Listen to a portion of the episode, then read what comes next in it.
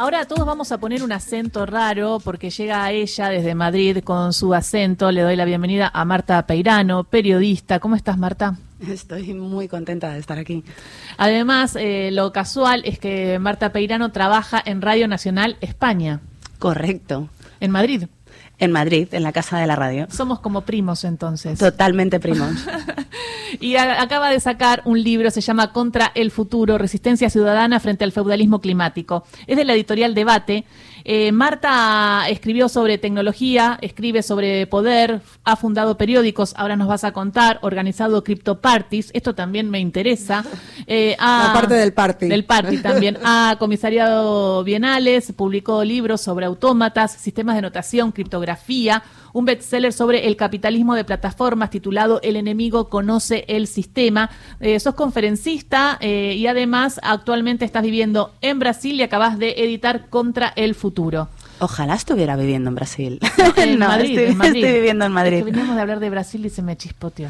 Marta, contanos un poco contra el futuro de qué se trata. Eh, tuve la posibilidad de, leerlo y me llamó la atención porque uno eh, pensaría que va a hablar sobre el cambio climático y que va a ser un libro quizás medio pesado de, y realmente es todo lo contrario. Eh, te enganchas desde la primera página y hablas del cambio climático, pero también de muchas otras cosas.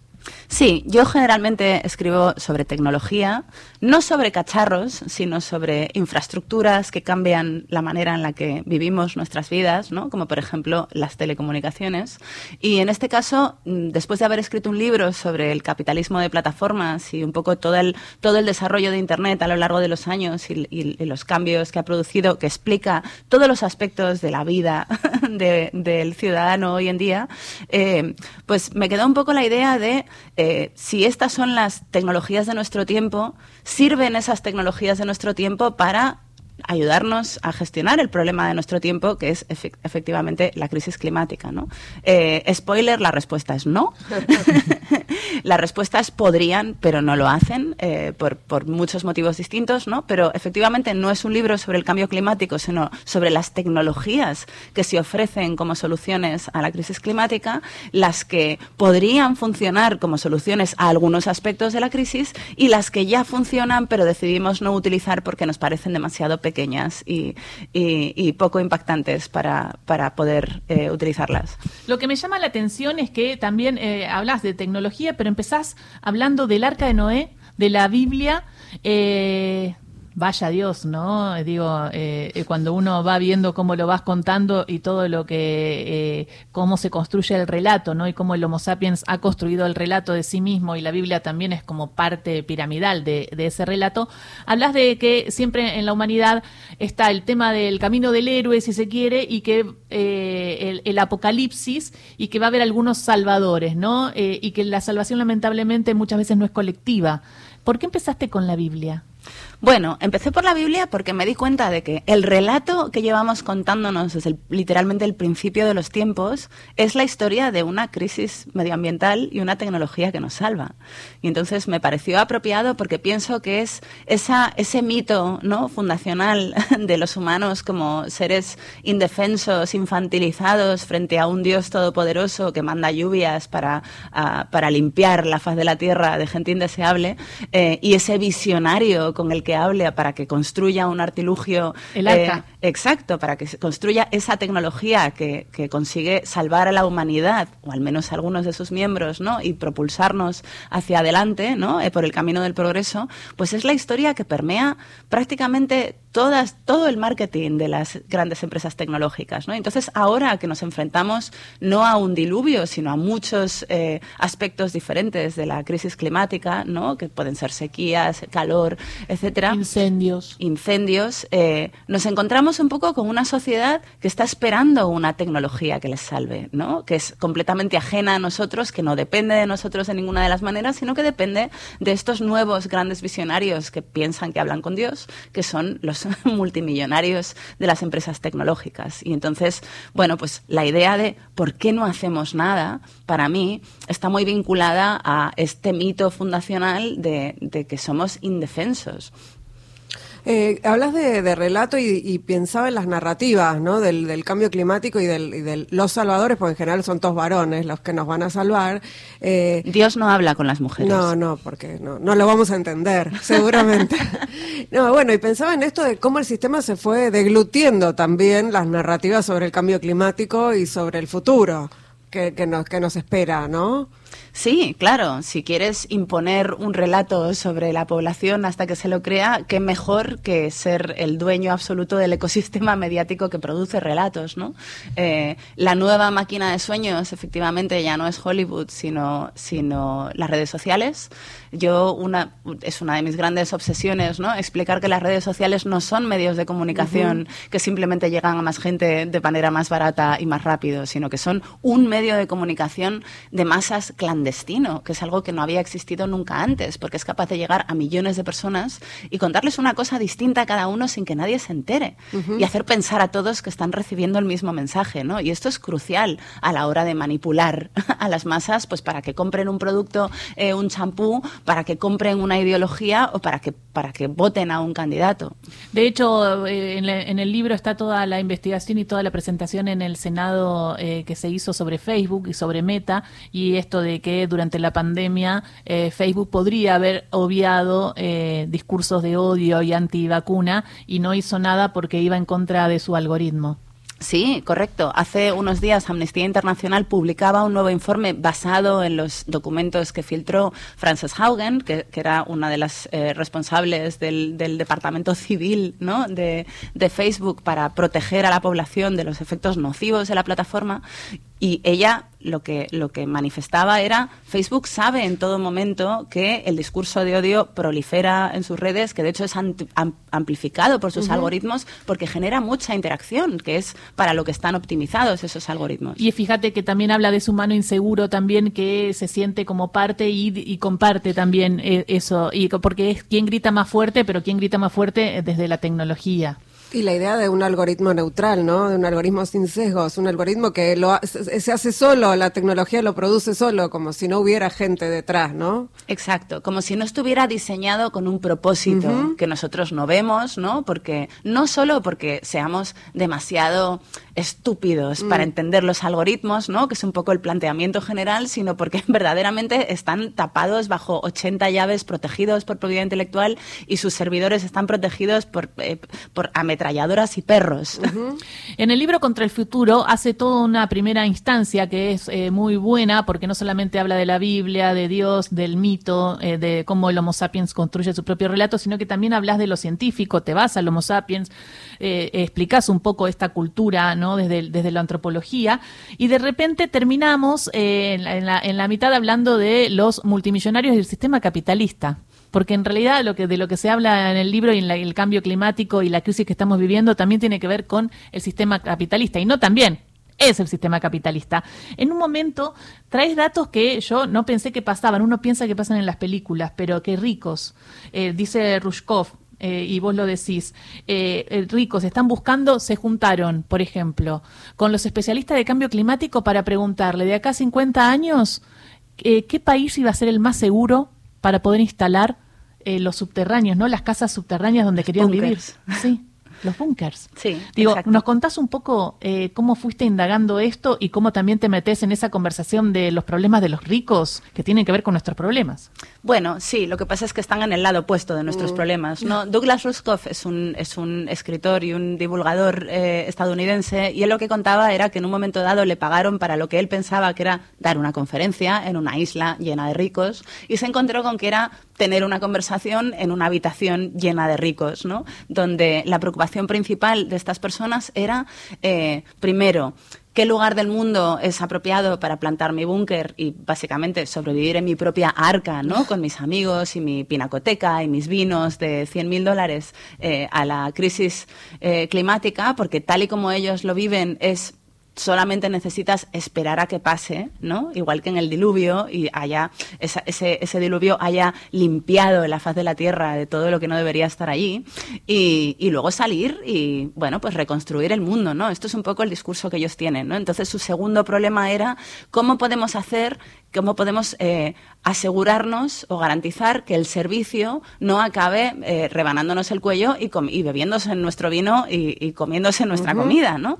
Y entonces él lo contaba en un ensayo en Medium que resultó ser absolutamente eh, popular, ¿no? se viralizó rápidamente y de hecho ahora mismo no recuerdo cómo se llama, pero él acaba de sacar un libro, ¿no? Donde investiga un poco esta vía, esta vía de, supervivencia post cambio climático que plantea los grandes multimillonarios. Aquí la cuestión es que nosotros pensamos que cuando esos multimillonarios nos ofrecen soluciones, esas soluciones nos pueden beneficiar. Cuando todo en, su, en sus industrias, en su manera de trabajar, en su manera de emplear a millones de personas en todo el mundo, indica que sus preocupaciones están muy lejos del bienestar común y que, son, eh, que están alineadas con sus propios intereses, que es cómo saco beneficio de esta situación. ¿no? Naomi Klein habla del capitalismo desastre, por ejemplo, y cómo sobrevivo a esta situación y, y, y recibo los frutos de esta crisis para poder reconstruir un mundo hecho a mi medida. No, sobre esto te quería plantear esto del capitalismo desastre, ¿no? Del cambio climático, cómo, bueno, desde los medios de comunicación a veces se vende que a todos nos afecta por igual y está claro que no es así, que eso produce migraciones y que produce un montón de, de cuestiones y uno ve que cuando los gobiernos discuten esto, como que no discuten la totalidad, ¿no? ¿no? parecen discutir la totalidad del asunto. Como que vos planteas esto, bueno, los ricos discuten esto. Bueno, muchas veces parece que los gobiernos también discuten sobre la vida de los ricos y no sobre el resto.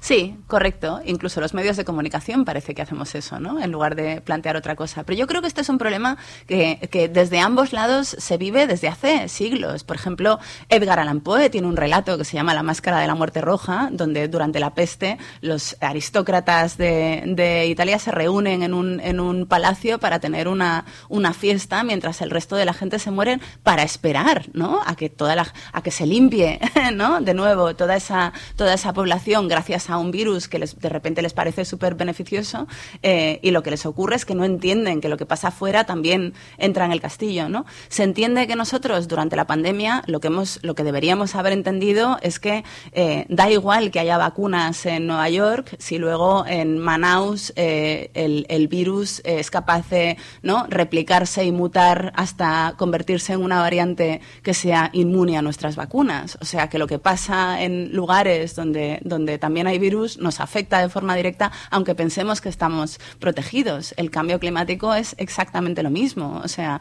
da igual, no hay búnker lo suficientemente profundo como para que te protejas de algo que va a afectar a todo el planeta. Y los gobiernos no, eh, no terminan de estar a, la altura, ¿no? De, digo, también lo planteas en el libro, hablas de estos eh, líderes mundiales que, como decía Agustín, se juntan para debatir el cambio climático, pero van en jet y hacen todas las cosas y, esto, y somos parte. Y, y, y además hablas de la responsabilidad de cada uno, también de cómo nos meten, que somos todos responsables del cambio climático. No, pero lo que, lo que me, llama más la atención, digo, esto de suponer que uno puede solucionarlo reciclando el papel mientras las principales economías del mundo son las que más contaminan, digamos, es como me hace mucho ruido en ese sentido, ¿no? Poner la responsabilidad del ciudadano común en vez de, las empresas. Y ese es el discurso que bajan de los medios. No, todo el tiempo. Entonces, acá en Contra el Futuro habla de la culpa que tenemos todos eh, por, eh, por, ejemplo, yo separo los residuos y me siento mejor de separar los residuos. Pero bueno, no sirve de nada. Igual hago mi aporte, está bien, quizás es culpa, es lo que vos hablas de Encontrar el Futuro. Pero no, si no podés contar un poco eso porque es súper interesante. Y otro dato que está, y que, que les cuento en el libro, es que, por ejemplo, la huella de carbono, que uno va midiendo país por país la huella de carbono, eh, salió del British Company Petrol, de la segunda compañía de petróleo, para hacer como un washing, ¿no? Para lavarse la cara. Eh, si, eh, si puedes contar un poco de esto y lo que te planteaba Agustín, está bueno.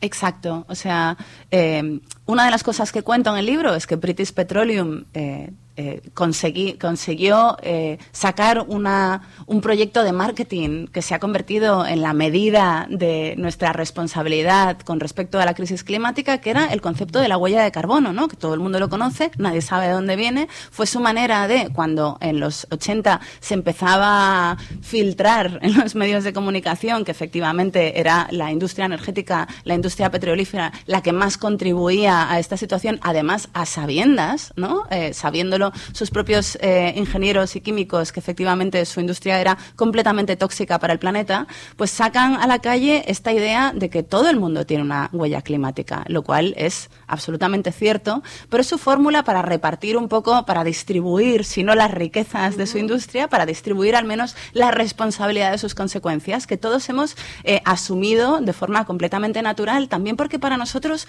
es una manera de tener control, ¿no? Completamente ilusoria, imaginaria, ¿no? Pero nos ofrece como una ilusión de control sobre un destino que de repente parece completamente infranqueable, ¿no? Lo que pasa es que con ese control viene también una responsabilidad y una culpa que estamos asumiendo de forma completamente desinteresada y absolutamente desquiciante. Y como si tuvieran la, la misma responsabilidad que las petroleras. Claro, que Japón o que China o Estados Unidos, digo, para ponerlo en términos concretos de países que, contaminan. Que los estados, claro. Claro, ahora eh, el tema también es, ¿no? Eh, en cuanto a la desigualdad, ¿no? Si se puede discutir un cambio climático sin primero discutir la desigualdad. No, la crisis climática no es un problema técnico, es un problema de desigualdad, efectivamente. Es decir, eh, nos ofrecen soluciones técnicas porque vivimos vendidos a la idea de que va a venir una tecnología que nos salve en el último minuto y no tenemos que hacer nada al respecto, cuando en realidad no es un problema técnico, es un problema de desigualdad. Entonces, eh, todas las propuestas que yo, hago, que yo hago en el libro tienen que ver con una eh, recuperación de la idea de comunidad, comunidades donde todo el mundo se merece salvarse, todo el mundo se merece participar, todo el mundo se merece ser eh, integrado, ¿no? reintegrado en la solución, porque lo que vemos efectivamente es que cada vez que hay una crisis de cualquier tipo, eh, hay un montón de gente que queda descartada de antemano, ¿no? Si tienes problemas de movilidad, si eres mayor, si eres pequeño, si no vas a producir eh, beneficios para el grupo, entonces quedas completamente fuera. Esto es algo que se replica una y otra vez en las películas de catástrofes que llevamos merendándonos en los últimos 10 años. Bueno, es una de las demandas del feminismo, además, ¿no? De los feminismos, eh, de los feminismos populares, ¿no? Exacto, que no quede nadie atrás, ¿no? Pues eh, estas son fórmulas las que yo eh, propongo que primero ya funcionan, es decir, que las, las propongo como ejemplos de lugares donde se enfrentan a la crisis climática y han encontrado que en, en soluciones y protocolos incrementales que ofrecen un lugar a todos los miembros de la comunidad que ahora mismo están buscando en sitios como la ultraderecha, ¿no? que están buscando comunidad en lugares que ofrecen una especie de simulacro de, comunidad y simulacro de, propósito. ¿no? Entonces, eh, bueno, pues pienso que es el momento de volver a reunir a las comunidades en torno a objetivos comunes, como por ejemplo una mejor gestión energética, una mejor gestión hídrica desde lo local, de forma incremental y además teniendo un control absoluto sobre los resultados para poder ir corrigiendo y mejorando con el tiempo. Habla Marta Peirano, habla de su libro Contra el futuro, eh, Resistencia Ciudadana frente al feudalismo. Después del informativo vamos a hablar un poco de la resistencia ciudadana, ¿no? Esto que charlábamos con Ceci de lo que planteás en el último capítulo, ¿no? Una resistencia más colectiva, si se quiere. Sí. Y además eh, vamos a hablar de personas que quiero un montón, Marta. Vamos a hablar de Musk ah, y de Besos. y Jeff. De Jeff. Son amigos, y Jeff son, amigos y sobre todo son nuestros dueños. Eh, de Marta. No, es muy eh, impresionante los datos que aportás y, si, y, lo que planteás de estos supermillonarios que están buscando ese arca en Marte. Y yo le quiero preguntar por qué dice que Beyoncé no es feminista. Ah, es verdad. Bueno, eh, porque lidera una industria que claramente no lo es. Llega el top. Eh, contestó la de Ingrid, ahora contesta más preguntas Marta Peirano en esta charla sobre su libro Contra el Futuro. Llega el informativo. Seguimos esta charla con Marta Peirano, su libro Contra el Futuro, Resistencia Ciudadana frente al feudalismo climático. ¿Te viniste desde Madrid también con la idea de eh, ir presentando, ir charlando sobre este libro? Sí, bueno, me vine de Madrid porque me habían invitado en Montevideo a dar una conferencia allí y entonces decidí aprovechar y saltar el charco para venirme hasta aquí. Muy bien, muy bien, que visite Buenos Aires, que visite Argentina y que además tengas la oportunidad de también de traer tu, tu obra para consultarlo, porque acá también se habla mucho del cambio climático, hay distintas organizaciones y todo, pero bueno, falta esto de eh, lo colectivo, ¿no? Lo que de alguna manera eh, habla Marta Peirano. Sí, recién hablábamos eh, en la tanda sobre lo colectivo y cómo entendés vos lo colectivo, porque tu libro es un libro antiapocalíptico y decís que hay un futuro distinto al que proponen las grandes empresas, donde para ellas hasta la respiración va a estar mediada por la tecnología. Entonces, ¿cómo entendés lo colectivo? Danos un ejemplo de dónde se está empezando a armar eh, estas soluciones colectivas. Pues mira, te voy a dar una respuesta un poco larga. Eh, una de las características principales de las redes sociales y de las plataformas digitales, de las que todos dependemos todo el rato y han capturado nuestra atención y nuestra energía, es que te arrancan del lugar en el que estás físicamente rodeado de personas y te colocan en otro lugar donde hay una comunidad virtual donde todo el mundo piensa lo mismo que tú, ¿no? Y donde te sientes muy cómodo porque no hay que discutir nada, ¿no? Solo decir que sí. Eh, en ese proceso tú abandonas la comunidad de la que realmente formas parte, que es la comunidad que se queda sin luz contigo, la comunidad que recibe un huracán contigo, la que tiene eh, problemas para escolarizar a los niños durante una pandemia contigo, es decir, la comunidad de la que verdaderamente formas parte, ¿no? Que incluye tus vecinos, eh, las instituciones que tienes alrededor. Y entonces, eh, bueno, pues una de las cosas que yo propongo es volver a bajar a la tierra, volver a hablar con tus vecinos y encontrar puntos de contacto buscando objetivos comunes, ¿no? Entonces, esa resistencia empieza por renunciar a esas comunidades imaginarias que elige Facebook para ti, que elige Google para ti, ¿no? Que elige YouTube, que elige eh, Twitter y que no eliges tú, aunque lo pienses, y volver a reconectar con las personas a las que necesitas para hacer eh, el tipo de eh, activismo político capaz de cambiar el mundo a tu alrededor. Y das el ejemplo de cómo Cuba, ¿no? Enfrenta a los huracanes. Sí, a mí una de las cosas que más me fascina del mundo es que Cuba, que es una isla pequeña llena de gente pobre, eh, sea capaz de resistir un huracán año tras año tras año cuando otras ciudades mucho más eh, equipadas y con más recursos, sin Bueno, embargo, Nueva pierden Orleans, vidas. Nueva Orleans. Por poner un ejemplo, pero también Florida, etcétera, ¿no? Y entonces eh, ocurre que efectivamente en algún momento de los últimos 30 años el gobierno de Cuba decidió declararle la guerra al huracán, dice mi amigo Iván de la Nuez, que es un ensayista cubano, que le declaró la guerra igual que se la declaró al capitalismo, ¿no? Que me parece una figura preciosa. Y entonces lo que han hecho ha sido crear un ejército civil contra huracanes, que consiste en que tienen un protocolo que ensayan todos los años en, unas, en un simulacro de tres días que se llama Ejercicio Meteoro, por el cual todos y cada uno de los habitantes de la isla eh, se activan para ayudar a toda la población a sobrevivir a ese huracán, ¿no? Y entonces, pues, hay gente que toma, eh, que toma las comunicaciones a través de la radio, hay gente que se ocupa de eh, llevar a las personas mayores y con movilidad reducida a los refugios antes que a nadie, es decir, hay gente que se ocupa Hay de... roles. Hay roles, exacto, pero aquí lo importante es que nadie se queda atrás. Nadie es demasiado mayor, demasiado joven, demasiado pobre, demasiado, no sé, paralítico, como para mm, estar condenado a, a morir durante un huracán. Llegan mensajes, Cristian. Sí, a nuestro WhatsApp al 1138707485 nos escribe Andrea de Luiso.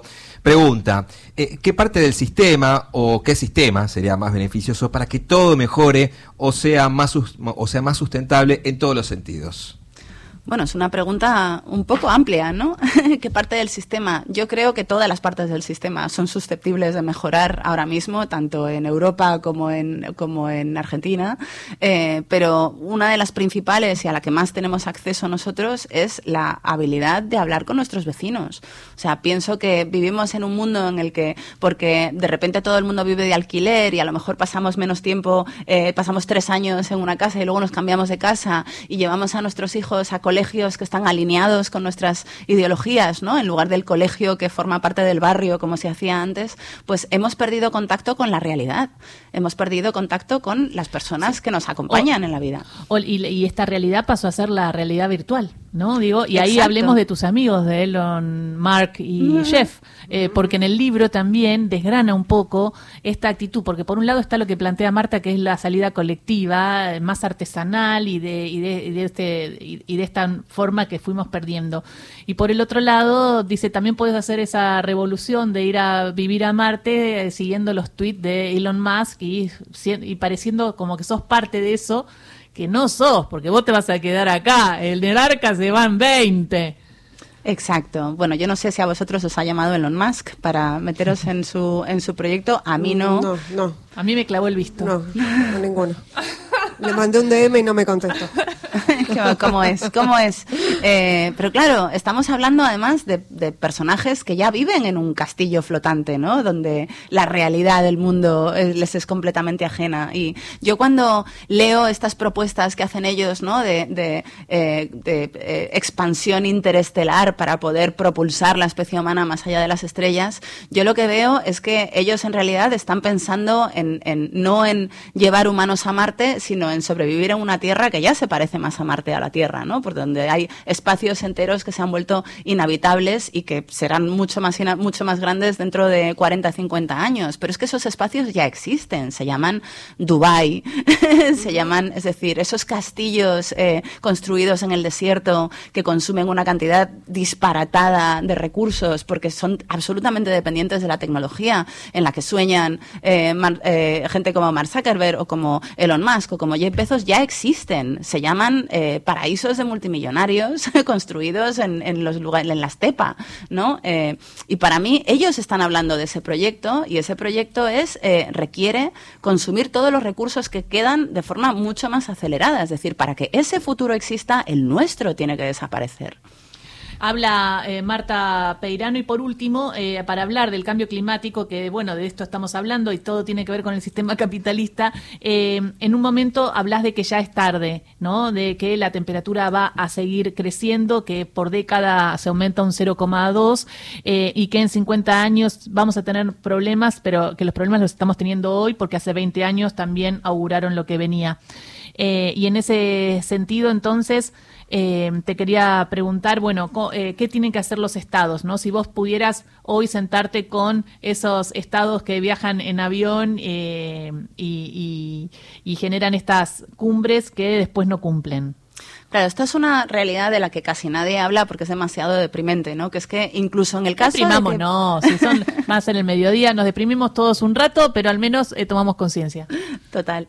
Pues eh, incluso en el caso de que todos los gobiernos, imagínate, de los, no sé, de los 30 países más desarrollados, decidan de la noche a la mañana hacerlo todo bien, cumplir todas las directrices del- de los informes de los expertos del clima y, y tomar todas las decisiones impopulares que tienen que tomar, incluso en ese caso, eh, que empezáramos mañana mismo, hasta que recondujéramos esta situación que llevamos torciendo desde hace, eh, bueno, pues desde el principio de la era industrial, eh, pasaría un tiempo antes de que viéramos resultados positivos. Es decir, estamos hablando a lo mejor de una generación perdida, ¿no?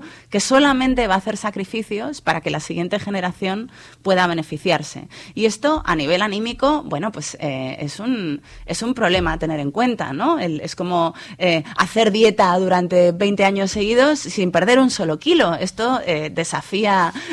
¿Y por, qué, no, ¿Y por qué tengo que hacer la dieta yo? Y entonces ahí viene y dice, ah, rompo la dieta y hago mierda el planeta. Exacto. Es como yo hago la dieta para que adelgace otro, ¿no? Esto eh, eh, de nuestro sistema de incentivos personales es muy difícil de sobrellevar y entonces para mí eh, tenemos que encontrar los incentivos en otro lugar, ¿no? Y ese lugar para mí es la comunidad, porque uno de los problemas acuciantes de los que hablamos poco, eh, que, pero que definen nuestra era es la soledad. Es decir, hablamos mucho de individualismo, de por qué la gente se mete en grupos de ultraderecha cuando sabemos que lo hace porque está buscando comunidad, está buscando un lugar en el mundo, ¿no? Entonces, yo lo que, lo que observo es que los lugares donde se generan comunidades en torno al bien común, eh, eh, la gente que antes estaba pues eh, parada en su casa mirando fotos ajenas en Instagram, de repente encuentra su lugar en el mundo y encuentra un incentivo para hacer cosas que no haría normalmente, porque la pertenencia a ese, a ese grupo y la posibilidad de hacer algo por el bien común les motiva lo suficiente como para eh, estar contentos con, con, con, la situación, ¿no? Tal y como lo he contado, parece un poco triste. No, pero parece, digo, esto de la búsqueda del bien común en pequeñas comunidades o la reactivación de pequeñas comunidades se da de lleno con la realidad política mundial. Sí, ¿no? es verdad. Donde las comunidades que se juntan no buscan el bien común, sino la exclusión de las mayorías. Parece ser así, digo, eh, pasa en Sudamérica, pasa en, en, en, Europa. En ese marco, digo, ¿cómo, ¿cómo desde las redes sociales también se podría generar ese mismo cambio sectorial y por qué no se puede? Bueno, uno de los motivos por los que no se puede es que de hecho no se ha podido. es decir, en 2011 hablábamos de las redes sociales como, como herramientas de la democracia capaces de, ¿no? de generar eh, espacios de debate en lugares eh, tan reprimidos como, como toda la, todos los países donde, se, donde estalló la primavera árabe. Uh -huh. y, y, y, dos años después, Edward Snowden nos eh, dejó un fajo de documentos que decían que en realidad eran herramientas para el espionaje masivo de cinco agencias de espionaje de los Estados Unidos. Entonces, entonces, en, esa, en ese contexto, yo pienso que, eh, como decía Audre Lorde, que las herramientas del poder nunca nos van a servir para desmantelar el poder, solo sirven para reafirmarlo. Y cuando nosotros las usamos y las alimentamos y nos dedicamos a entrenar algoritmos para, entre otras cosas, sustituirnos en los espacios de trabajo, eh, lo que estamos haciendo es facilitarles el trabajo, acelerar su proceso. Y entonces, ¿cuál es, eh, cuál es la salida dentro de, de este, o sea, bueno, Está difícil salir desde una revolución o desde otro sistema, ¿no? Digo, y el propio sistema ya no tiene ni siquiera el comunismo para decir el comunismo es el malo, sino que se está viendo cómo el sistema capitalista es desigual, es injusto, es inequitativo y no resuelve los problemas de la humanidad. Y, y en el medio está la crisis eh, climática, pero las redes sociales llegaron y yo siempre digo que las cosas a veces llegan para quedarse. Entonces, ¿cómo podés generar conciencia? utilizarla, pero con conciencia, porque en un momento también tiene un capítulo de meta que también es, chicos, lo que se viene es tremendo, el tema de eh, meta y todo y todos los kioscos y negocios y pasatiempos, todo en este mundo virtual. Claro, es que una Digo, de las ¿Cómo lo hacemos? Porque ya está, estamos viviendo entre las redes sociales y la y lo virtual, aunque nosotros hablemos en la comunidad que eh, lo virtual está y es realidad. Bueno, estamos viviendo en las redes sociales, lo cual también hace que eh, todo lo que hacemos se registre de forma eh, automática y algorítmica para luego poder identificar a las personas más susceptibles de generar un cambio en su comunidad, ¿no? Es decir, una de las cosas más fáciles que, que que produce empresas como Meta o como Google ahora mismo es la capacidad de encontrar a aquellos que son capaces de generar cambios a su alrededor que son incompatibles con el capitalismo. ¿no? Eh, yo pienso que eh, lo primero que tenemos que hacer es abandonar la idea de cambiar el mundo.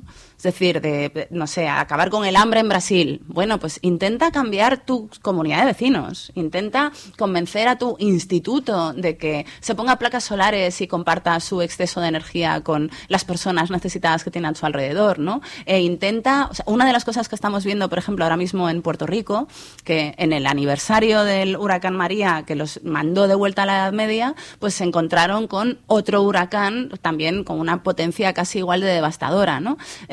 En esos cinco años de, de, diferencia entre uno y otro, hubo comunidades que se plegaron al, al, al, escenario apocalíptico de capitalismo desastre que propuso el gobierno estadounidense, porque Puerto Rico es una colonia estadounidense, y hubo otros que dijeron, bueno, yo en principio voy a, voy a ver si convenzo a mi comunidad de que se ponga placas solares en los tejados, ¿no? Eh, y otros convencieron a su comunidad de que montaran huertos urbanos, ¿no? Y estamos hablando de una isla tropical que podría plantar lo que le diera la gana, pero que compra toda su comida a Estados Unidos.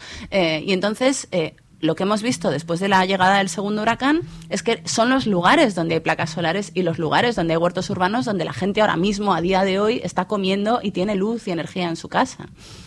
Eh, pensaba también en, en, los momentos, en las pequeñas rendijas, ¿no? Que se abren a veces. Venimos hablando de eso nosotros acá, después de ver la película 1985 que habla del juicio a las juntas militares, que fue un hito histórico en la Argentina, ¿no? De esos momentos de la, de la sociedad y de la política que en donde se puede hacer algo. Pensaba, por ejemplo, en Ni Una Menos, en donde usamos las redes sociales, después tuvimos que replegar, digamos, no hubo más espacio para eso. En donde se pueden, hay, hay como ventanitas en donde se puede generar este tipo de comunidad que vos decís. Solo solo hay que estar atentas, atentos, ¿no? Y ver cuándo eh, es el momento para hacerlo. Más allá de, por supuesto, eh, la resistencia dentro de cada comunidad pequeña.